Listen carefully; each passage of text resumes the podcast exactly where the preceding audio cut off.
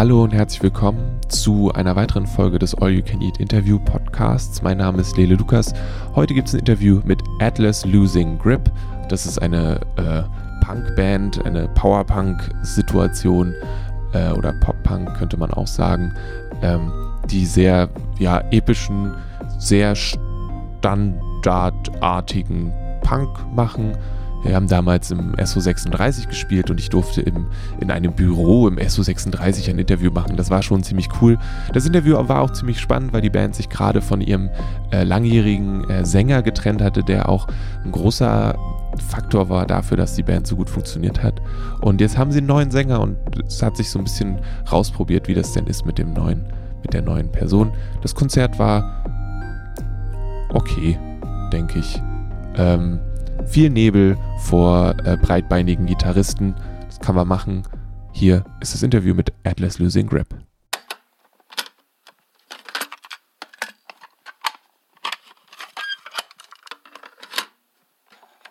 If you could introduce yourselves, that would be yeah. mighty nice. I'm Gustav. Uh, I play guitar in Atlas Losing Grip. And I'm Stefan, and I play bass guitar in Atlas Losing Grip. All right. So you are in part responsible for the fact that when I started listening to the most recent album, Currents, I first thought I was listening to Metallica album for that second after the waves yeah, yeah. go away because I don't know that guitar feeling kind of reminded me of that. Yeah.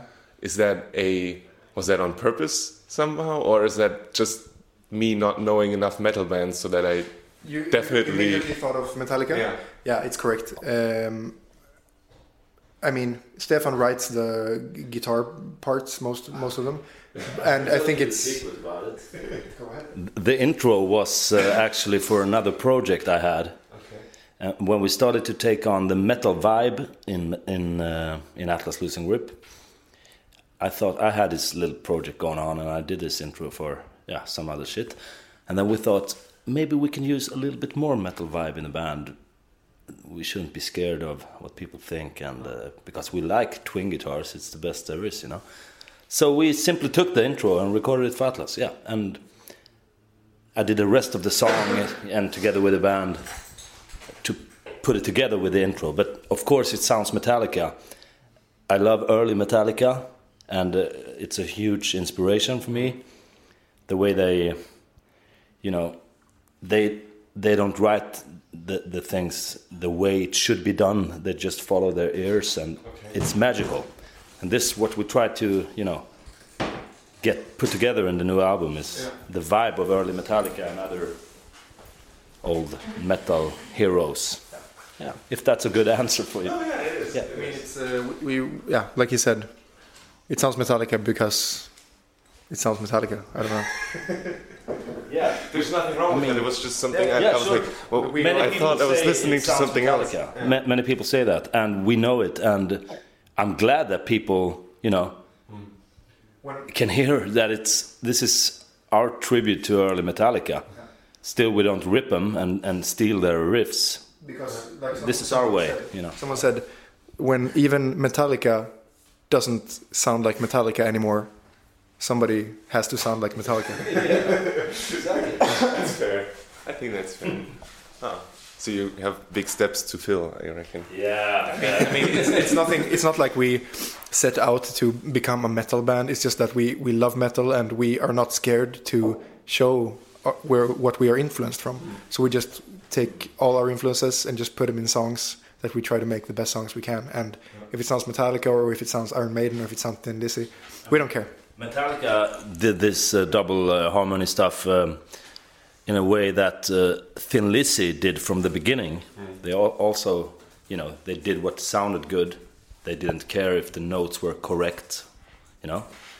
And Metallica liked that and put it together, and we like what Metallica did, and Iron Maiden and, and Thin Lizzy, of course. Yeah, so that's you, this is our tribute. do you go by what sounds right as well, or do you have a for, more formal approach to doing that? I only use my ears when I, I, I know nothing. I know the, the name of the strings, and I know how to play guitar, and I know you know yeah. the way of the tones, the notes, the notes, and uh, it's not like Stefan is probably the most intuitive guitar player and writer. I, I went, me and Julia went to music high school for three years. Not is it high school? Like the Yeah, yeah. tenth, eleventh, and twelfth year. I don't know what it's what it like in German. So I mean, we, I can probably say tell Stefan why something sounds correct, but that doesn't help us because he he he writes what sounds.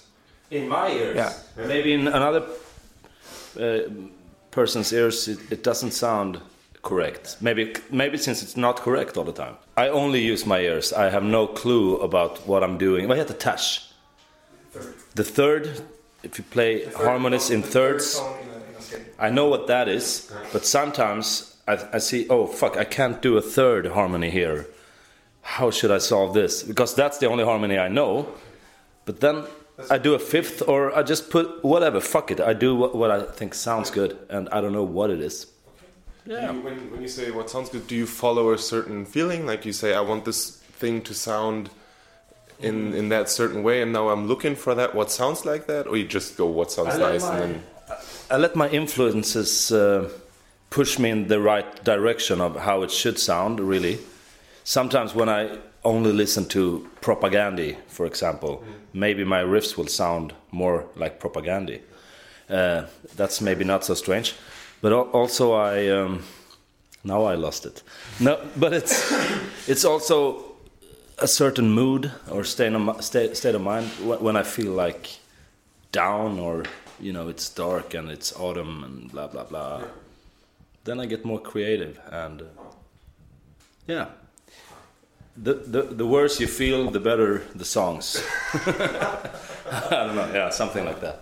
For me, I always found that interesting that people seem to write better songs when they're sad or something, and that Yeah, they I never think start writing that's songs when they're really happy. I think that's a universal truth. Like the, Yeah, the best music in the world is depressive music, or or I don't like happy music.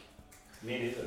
I mean, I can put on a happy song if I want to enhance. I'm the kind of l- l- music con- consumer that I put on whatever enhances the mood I'm in or a mood I want to be in. So, sure, if I don't, I'm not, if I'm down, I'm not going to put on a happy song to feel happy. If I'm down, I'm going to put on a down uh, uh, to get more down, or And then eventually you get up again. or just just not exist anymore. I mean, the thing with the if you see on artists and uh, you know actors, musicians all over the world, it's my personal opinion that many of these persons have you know issues with something uh, in their personality, their social behavior. I don't know, but then they are pretty fucking good at the creative side, and. Uh, I can feel that way sometimes that I'm, you know, I lack sides which I maybe want to have. But on the other hand, I, I don't think if I had those sides, maybe I wouldn't be able to write cool songs. I don't know. In the same way, that's what I. I think there should be a study of this some, some, somewhere. I mean, I think that's a really a universal theme as well. I mean, And that, there was something uh, saying that kids that listen to, to heavy metal was a little bit smarter than other kids. maybe maybe because they figure stuff in the music, they hear the details. They, I believe in that. yeah, there was a study on that. Yeah. That that people who listen to heavy metal are smarter than people who don't listen to heavy metal. Yeah. Which is really good because I thought that I mean in the 80s they probably thought we were possessed by devils and stuff. I mean, Yeah. yeah. That's what people were the kids who went into schools and shoot shot other Yeah. people. yeah. Huh. Well, beat the stereotype. Absolutely. So sometimes the word punk gets thrown around describing your music as well. Is that would that would that be something you you'd underscore like you put a line beneath? I mean, we, we are a punk rock band from the from from the beginning, or we still are a punk rock band in the sense that we come from a DIY culture. We do everything ourselves. We, in, I mean, we in the beginning we didn't get shows. We put on shows ourselves and booked bands and put on, put on shows, went places. Record. We recorded this new record. I recorded. We do stuff ourselves because there's a. I mean, when you're a small band and you some people, especially some actually young metal bands, think that they're gonna, you know, do something. They they don't do anything, and then they just think that the big record label is gonna come with a pa- paper and a pen and ask them to sign for a record deal, and that doesn't happen.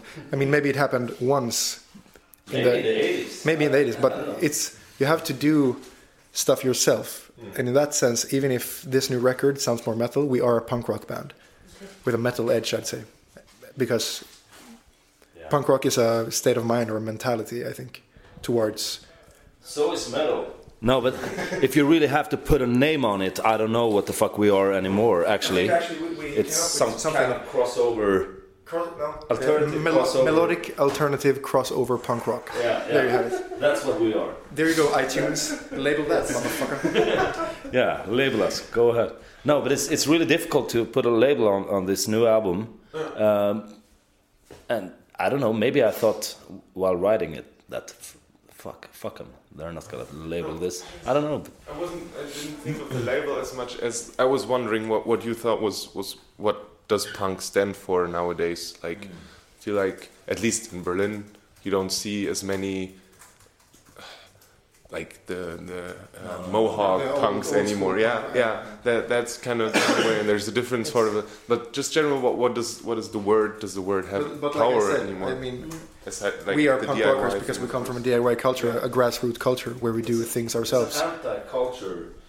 You know, doing what you want to do, like fuck the system, and uh, don't tell me what to wear. Don't tell me how to look or how to act. We are that way still. Uh, that's the root we come from. That's the punk of this band. It's not whether we play D beat or whatever we play. You know, it's for for, us nowadays. I, I I don't think it's really only the music that's you know the music can be whatever, but we're still a punk band. You know. Does that work into like um, political messages or views into the lyrics or something as well, or is that a, a different thing with the political stuff? Maybe. Not that we- I, I don't think. I mean, a punk rock band can be about uh, "fuck you, parents." I'm not gonna do what you tell me, and it doesn't have to be pol- politics. True. It's it's it's what, yeah, like you said, it's a counterculture. It's a it's a statement of freedom and freedom to do what you want to do, and don't just if you want to, you know, go against the grain, against the, you know, just do what you want. About the politics, you know, it can depend. I- I doubt that Green Day are uh, poli- political correct as maybe they were as kids.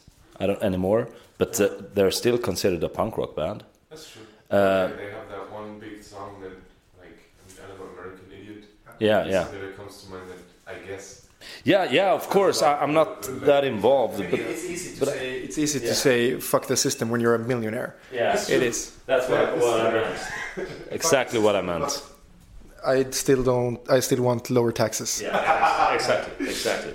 But I mean, I feel personally no need for political lyrics in the band. Uh, I think it's not as deep as I would like lyrics to be.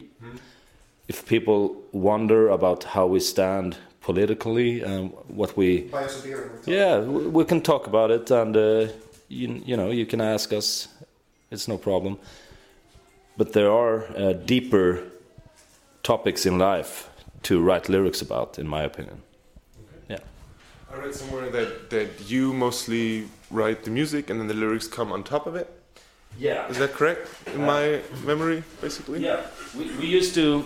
I mean, a procedure could be me sitting at home in my bubble of autism with my guitar. Uh, it used to be a nylon string acoustic guitar, which I wrote a lot of riffs on, actually, because I didn't care to go fix my electric guitar.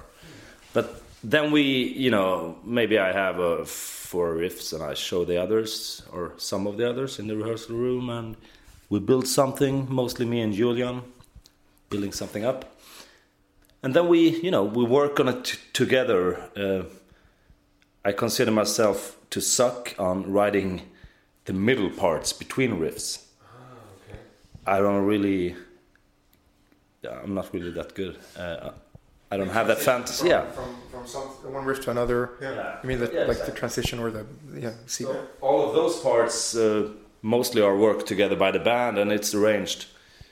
And then we put the lyrics on top uh, most of the times, and maybe we have a chorus or something from the beginning with a melody or, or lyrics. But uh, otherwise, we put it on top, and we might change a little bit to make it fit in and so, such. But most of the songs were actually pretty ready when the lyrics came on top. Yeah. How's that then for you? Do you look at the lyrics? Like, I, of course, I guess you do because you hear them uh, when you're on tour every night. But do you like spend time with the lyrics? Do you identify with them in any way? Do you invest in that, or Uh, for this record, where Rodrigo wrote the lyrics and sang, it's he, he writes the lyrics, doesn't really present them to us until we had a demo, and I and me and him went to the studio, and he tried, he just sang in the mic, and we tried different stuff, and then that's the first time I think anybody that I, I hear them first, trying to put it together, and it's not like we couldn't really. I mean, he's a really man of integrity, and especially with these lyrics are really personal. Yeah. So I don't want to touch them too much. I might have some ideas for melody changes and moods, and maybe one word here and there, but otherwise, we pretty much do the music, and Rodrigo did the vocals and the lyrics. It's also a, a matter of trust, you know, after so many years together, uh, with or without Rodrigo. I, I, I trust the, the guys in the band uh, and their thing, what they do.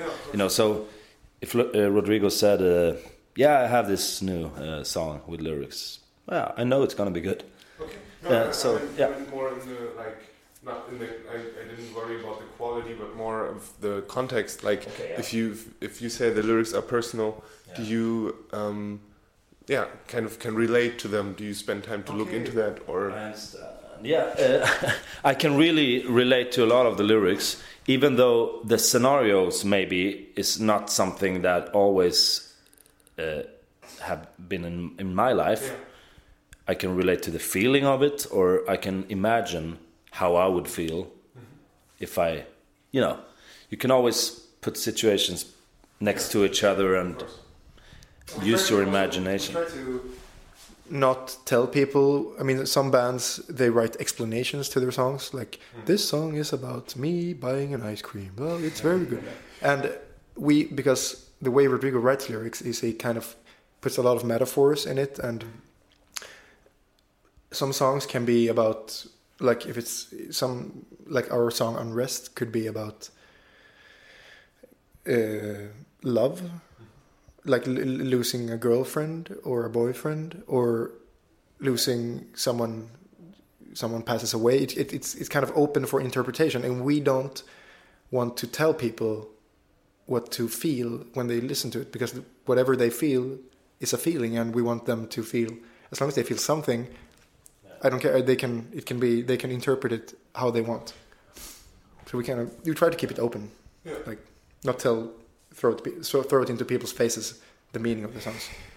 No, it's, it's po- po- poetry uh, in many ways, uh, lyrics, especially when they're kind of deep. And uh, I love when people find their own meaning in the lyrics, uh, as I find as well. You know, yeah. So having that door open, the Yeah, possibility yeah. is really nice. All right. We're closing in on 20 minutes and because I'm a lazy bastard and I don't want to edit everything. I have one last question. And that would be what record did you last enjoy that no one would expect you to enjoy? I have to consult my uh, Spotify. I check it too? no, I, I, I don't want to check it. I think I already already know. Yeah, like une- unexpected. No, like like I don't know. I I don't like the the guilty pleasure thing, No, but I. I know but like Something that people might not. expect yeah, when Like- they would like okay. raise an eyebrow when they Yeah. not raise an eyebrow, but I think the last record I spent a lot of time with, that is a really old record, is. Um, no, no. Um, uh, Jackson Browne, Late for the Sky. It's an album from 1974. It's 40 years old. And he wrote it when he was 25. And it's just magical. It's like the the lyrics it feels like he lived an entire life to feel what he felt, but he wrote it when he was 25, and it's really deep and so beautiful. Like you know, do you know Jackson Browne? The name, I Like really old, like American uh, songwriting rock band. Pretty pretty mellow. You know, drums, guitar, piano. You know, the kind of pretty slick. It's. I think everybody should check out Jackson Browne. Late for the Sky. It's a really good album. Yeah, yeah, I I enjoy it too. Uh, I have a problem coming to think of, you know, I, I listen to really a lot of music. Um, probably a lot of music that people wouldn't expect either. There is a Swedish band uh, called Kent. Kent, yeah, which is they sing in Swedish though, but it's uh, alternative, uh, you know, indie indie rock, and uh, I totally love this. All of us totally love this band, um, so I would go for that. That's in Sweden not expected at all. That we are highly influenced by this band as well. So check it out, even though you might not understand the lyrics. They did it, like three albums with English lyrics as well. Ah, okay. Yeah. But would you recommend the Swedish ones more or the English ones? the lyrics are better the, in, in the original language because it's a lot of you know Swedish metaphors, classic, you know. So it's hard to translate poetry. Yeah. po- Yeah. poetry. But our country is pretty weird uh, in a spe- yeah, and special. So the lyrics should be in Swedish because you really understand what he means. But I think you can But- appreciate it anyway. Yeah. It's Kent, K E N T, Yeah. like the name Kent. Kent. All right. Cool. Any any last words? Anything else? Thank you for the interview, and uh, looking forward to hear it. Yeah. And Thank looking you, forward thank you. to hearing Really nice interview. I love it. I'm looking forward to Really nice interview. Das war das Interview mit Atlas Losing Grip beim All You Can Eat Interview Podcast. Mein Name ist und bleibt Lele Lukas. Wenn ihr mehr davon haben wollt, dragonseedeverything.com ist die richtige Adresse, denn das hier ist eine Dragon Seed Everything Produktion. Und nächste Woche gibt es nächste Interview, wenn ich das hinkriege. Ansonsten ähm, hört euch auch die anderen Sachen an, die wir machen. Wir machen Stutenbiss, wir machen den Ninja Pirate Broadcast, Nerdfilter. Wir machen echt ziemlich viele coole Dinge. Und wenn ihr die wertschätzen wollt, dann lasst uns doch mal eine Review irgendwo äh, bei iTunes oder so gerne diese fünf Sterne da voll machen. Das wäre super freundlich. Also bis zum nächsten Mal. Lasst euch nicht ärgern. Mehr findet ihr auf dragonseateverything.com oder auf facebook.com slash dragonseateverything.